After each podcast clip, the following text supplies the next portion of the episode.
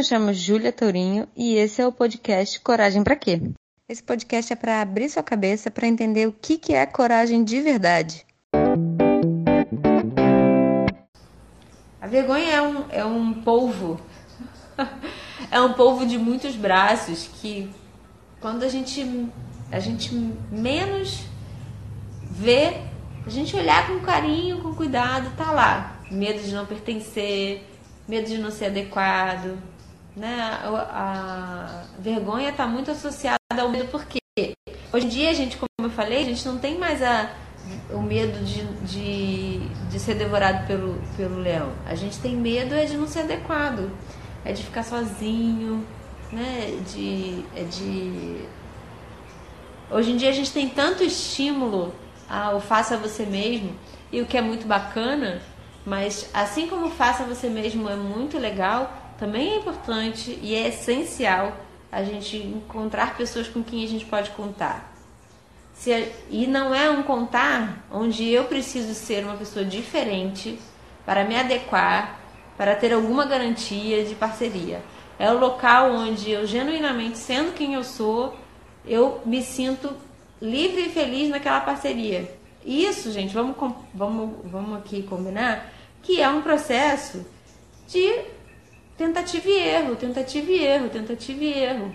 Quando a gente fala, por exemplo, de relações, relacionamentos, acho que uma das grandes, grandes dificuldades, eu acho que a gente falou sobre isso numa live umas, umas quatro semanas atrás, quatro semanas atrás, que é às vezes a gente acha que a gente precisa encontrar a pessoa que já vai se, é, é, vai rolar isso, eu vou ser eu mesmo, outro vai ser ele mesmo e vai dar tudo certo.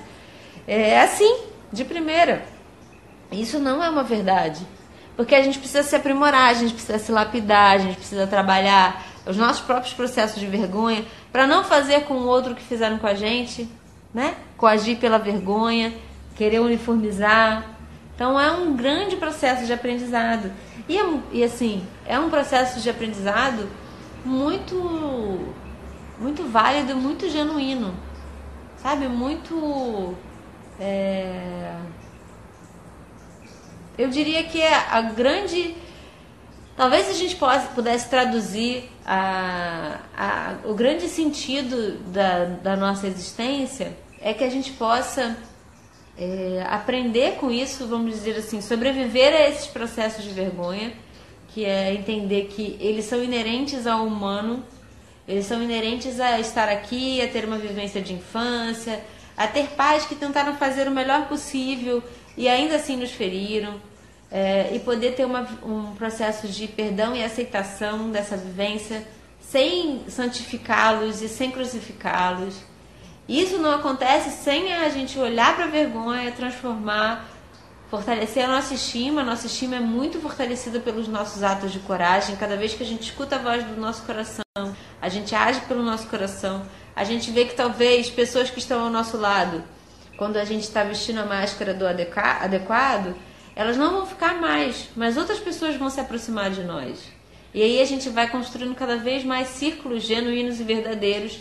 Óbvio que não, não é um círculo de santidades, é um círculo de pessoas que erram, mas que erram e que estão buscando a, a transformação. Esse é o grande processo que é, eu imagino que talvez seja um processo muito diferente do que a gente tem estímulo das nossas, dos nossos vínculos, como na escola, na empresa, né? na maioria do, dos lugares onde tem muitas pessoas. Quando tem muitas pessoas, geralmente precisa ter uma, uma regra. E às vezes a gente fica muito apegado a essa regra e é, esquece de ouvir o coração. E esquece de agir com coragem.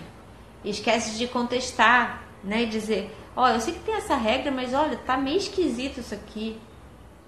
Às vezes a gente fica mais apegado e aí entra de novo a vergonha. Às vezes não seguir a regra coloca a gente em situações de embaraço, de medo. Então, é... sem dúvida, a, a, vergonha, a vulnerabilidade, o medo, eles são é, processos que estão envolvidos com a coragem e que não tem jeito.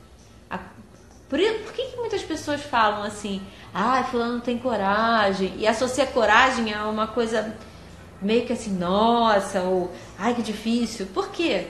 Porque o ato de agir com o coração é, na maioria das vezes, a confrontação com a vergonha.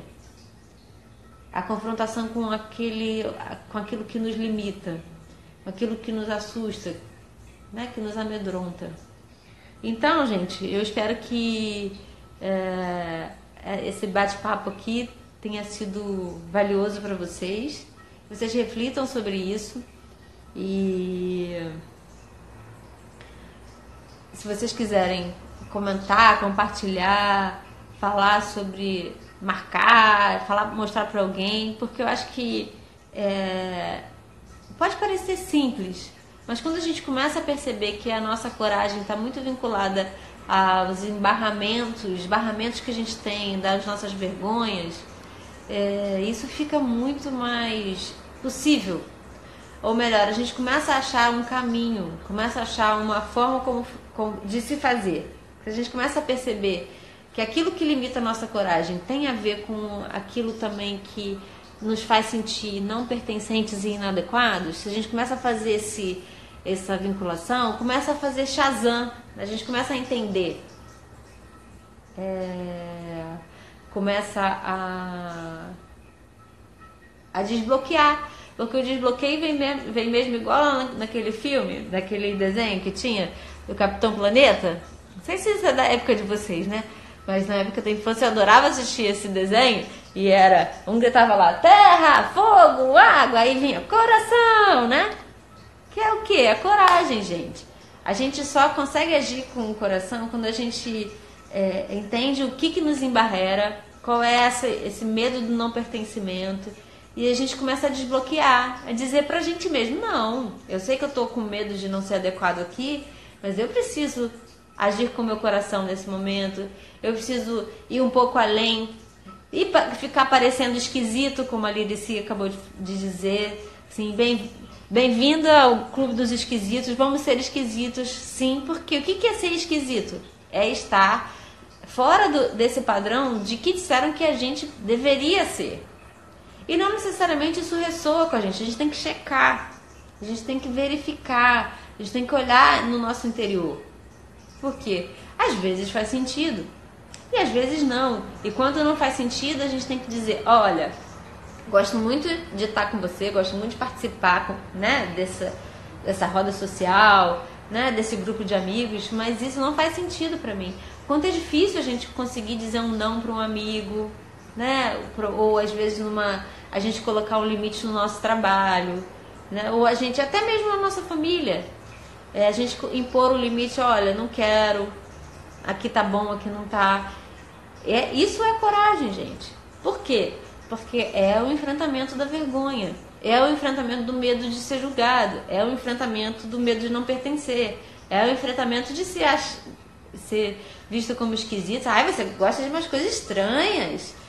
Ai, na nossa família ninguém faz assim. O que, que você quer isso? Né? Então, essa é a coragem. Essa coragem de dizer, pô, beleza, eu sei que ninguém fez assim, mas eu, eu sou válido e pertencente mesmo com isso. E como a gente estava falando ao, longo dessa nossa conversa aqui, às vezes a gente não tem isso de imediato no, no lugar de origem, lá onde a gente nasceu.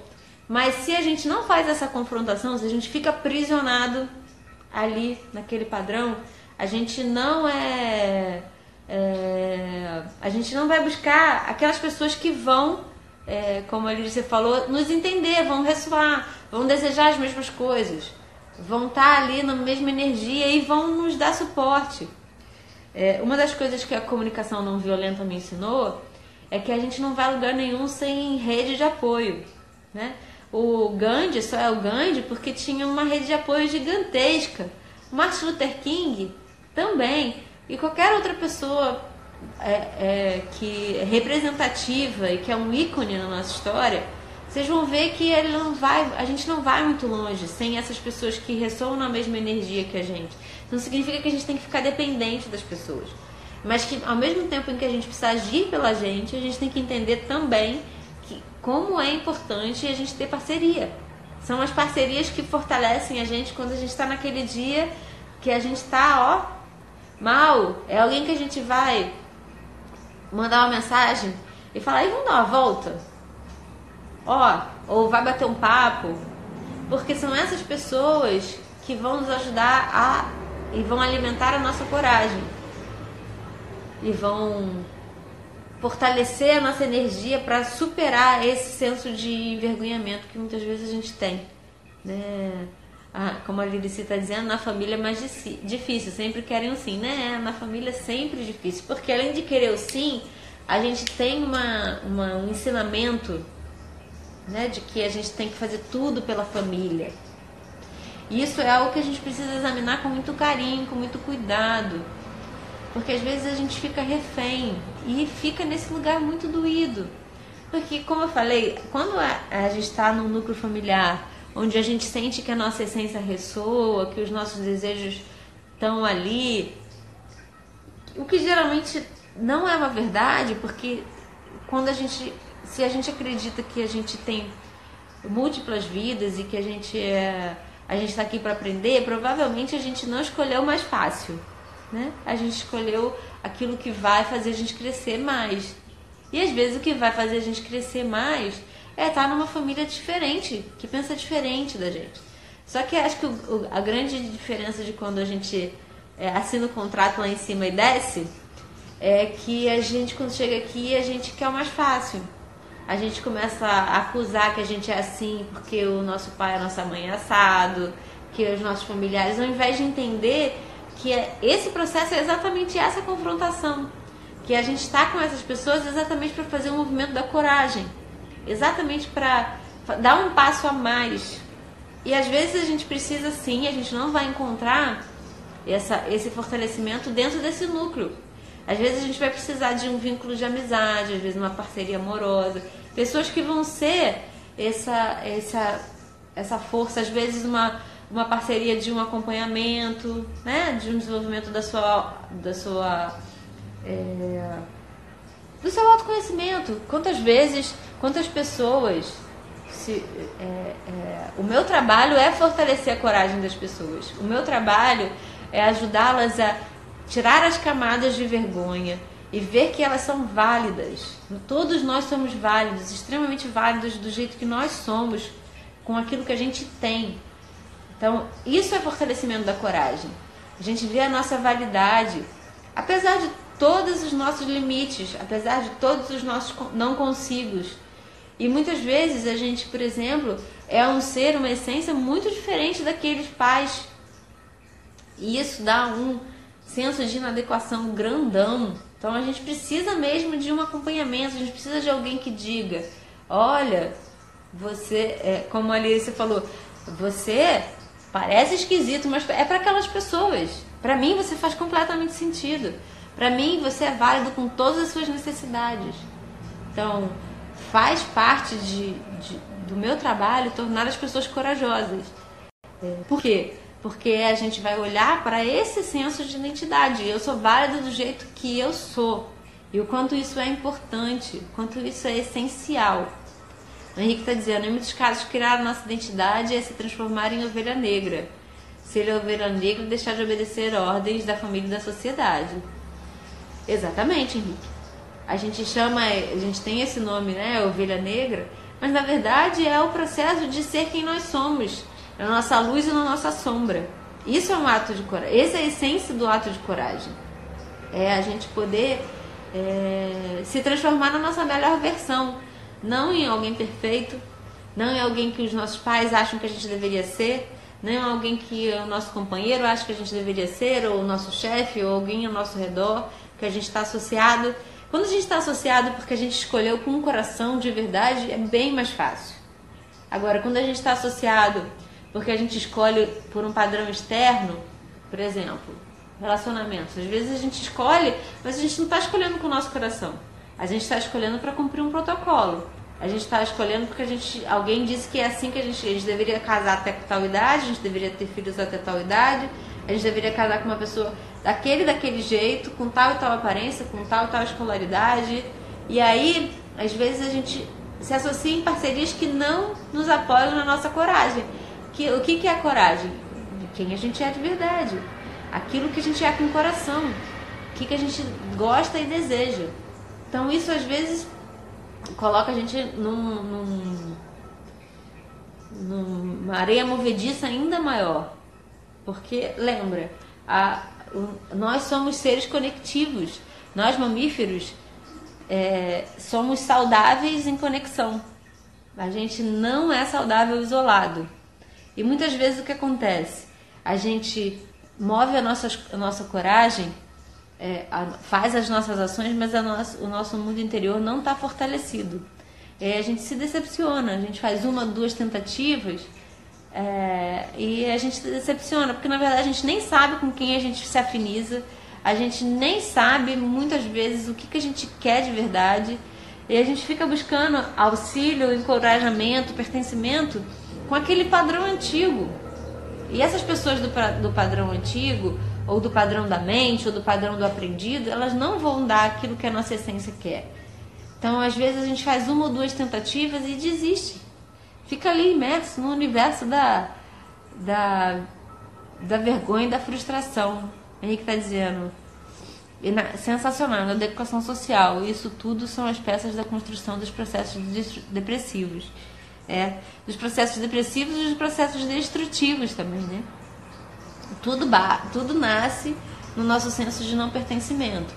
E aí a, o, grande, o grande equilibrista que nós precisamos ser é esse lugar onde a gente é, não não está totalmente voltado 100% do tempo para ser aceito, é, para ser adequado, mas onde a gente entende que a gente precisa genuinamente encontrar pessoas que nos aceitem como nós somos.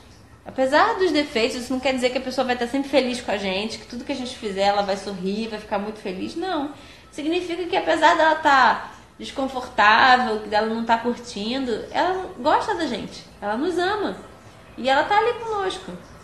Então, é, não é pra gente ficar o tempo todo achando que a gente precisa de que as pessoas aprovem a gente. Mas o que a gente faz geralmente em contrapartida a isso é ir para um lugar onde dizer: ah, dane-se então todo mundo, porque eu não preciso de ninguém. Porque eu vou fazer tudo sozinho. Porque eu vou dar conta sozinho. Isso é uma outra grande verdade e é um lugar onde coloca a gente em muita dor. Sempre. Por quê? Porque a gente sim precisa de pessoas, a gente precisa de braços, a gente precisa de abraços, a gente precisa de pessoas, mas que pessoas? Pessoas que comungam com a nossa essência. E como é que a gente vai encontrar essas pessoas? Agindo com essência. E como é que a gente faz para agir com essência?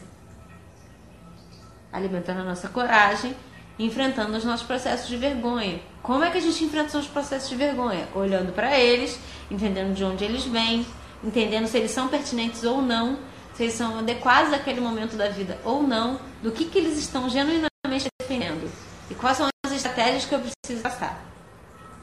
É, então, é, o mapa da mina é esse, mas dificilmente a gente faz esse mapa sozinho. A gente precisa de acompanhamento. Por quê? Porque a vergonha ela é extremamente dolorosa. E ela coloca na gente num lugar de encapsulamento e dor profundo. Então a gente precisa, sozinho, é praticamente impossível a gente fazer esse processo de sair desse lugar dolorido. A gente sair desse lugar onde a gente se sente profundamente inadequado e a gente abre mão da nossa coragem. Quando a gente abre mão da nossa coragem, a gente abre mão da nossa essência. A gente abre mão de quem a gente é. Então, eu realmente espero que é, essa conversa aqui tenha acrescentado vocês é, a fazer algum tipo de confrontação com, com a sua vergonha. Né? Quem, às vezes quem está sozinho tem vergonha de sair sozinho. Dá uma volta no quarteirão, né? percebe e começa a se investigar. O que, que é que surge? Que vergonha? Danada de vergonha é essa, né? Onde é que ela aparece? Porque a, a, a nossa transformação tem a ver com essa percepção.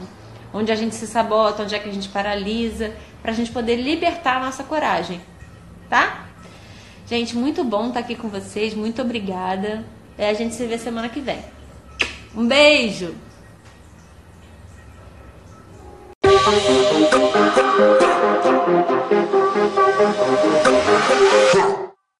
De qualquer forma, espero que você tenha gostado desse podcast. Não esquece que a sua opinião, seu comentário é muito importante.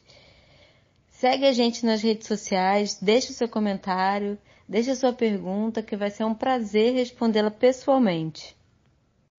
Compartilha lá no seu stories do Instagram, compartilha também no Facebook, chama as pessoas para ouvir e vamos juntos.